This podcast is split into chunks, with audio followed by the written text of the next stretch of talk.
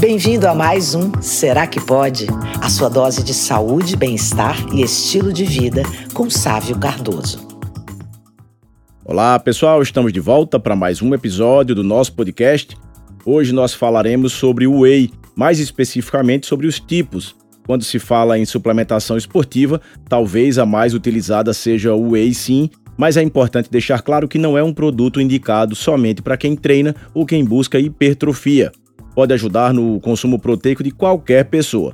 Muita gente já faz o uso, mas também muitos ficam sempre na dúvida sobre qual produto devem comprar, principalmente pela enorme variedade que existe no mercado, com várias marcas de todos os preços e até com qualidades bem diferentes.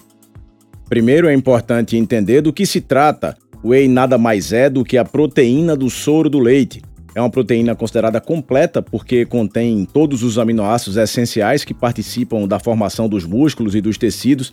É um produto de alto valor biológico e grande biodisponibilidade. A nível de curiosidade, para se conseguir retirar um quilo dessa proteína, são utilizados cerca de 220 litros de leite, ou seja, uma quantidade enorme. E sobre os tipos, como normalmente eles são divididos? A gente chega a encontrar no mercado o whey concentrado, o isolado e o hidrolisado. No concentrado, cerca de 80% da composição é mesmo de proteína, ou seja, mais ou menos a cada 30 gramas, 24 delas são compostas apenas por proteínas puras. O restante da sua composição contém normalmente lactose, carboidratos em maiores quantidades, além de gorduras em pequenas quantidades. Termina sendo bastante popular entre os que buscam auxílio para hipertrofia e até pelo custo, já que tem comparativamente um preço mais reduzido.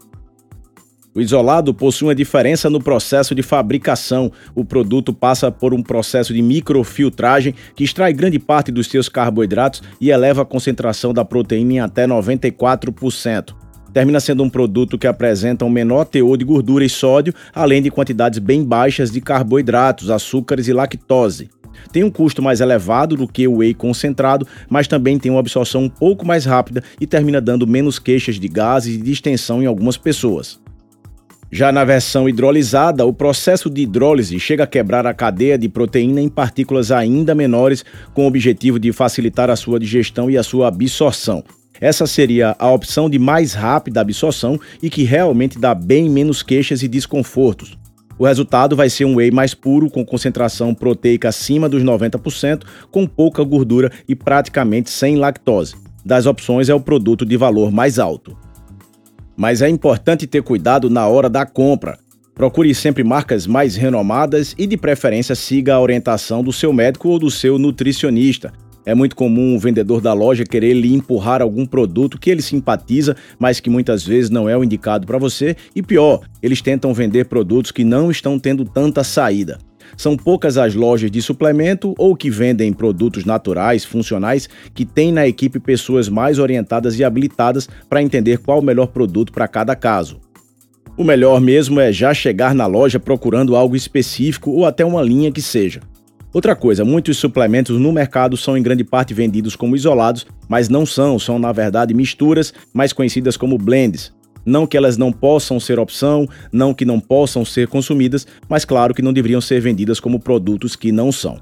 E elas terminam apresentando concentração final menor de proteínas por dose e ainda apresentam menor digestibilidade. Existem opções de suplementação proteica que não sejam whey, que não venham do leite? Sim, claro que existem. Algumas pessoas mais sensíveis terminam sentindo desconfortos abdominais, mesmo com produtos isolados ou hidrolizados. Outros chegam a desenvolver acne com a utilização do whey. Então, nesses casos, podem ser utilizados proteínas da carne, que, claro, não tem o gosto de carne, tem gente que faz essa confusão, essa troca. Proteínas também de origem vegetal e até proteínas do colágeno.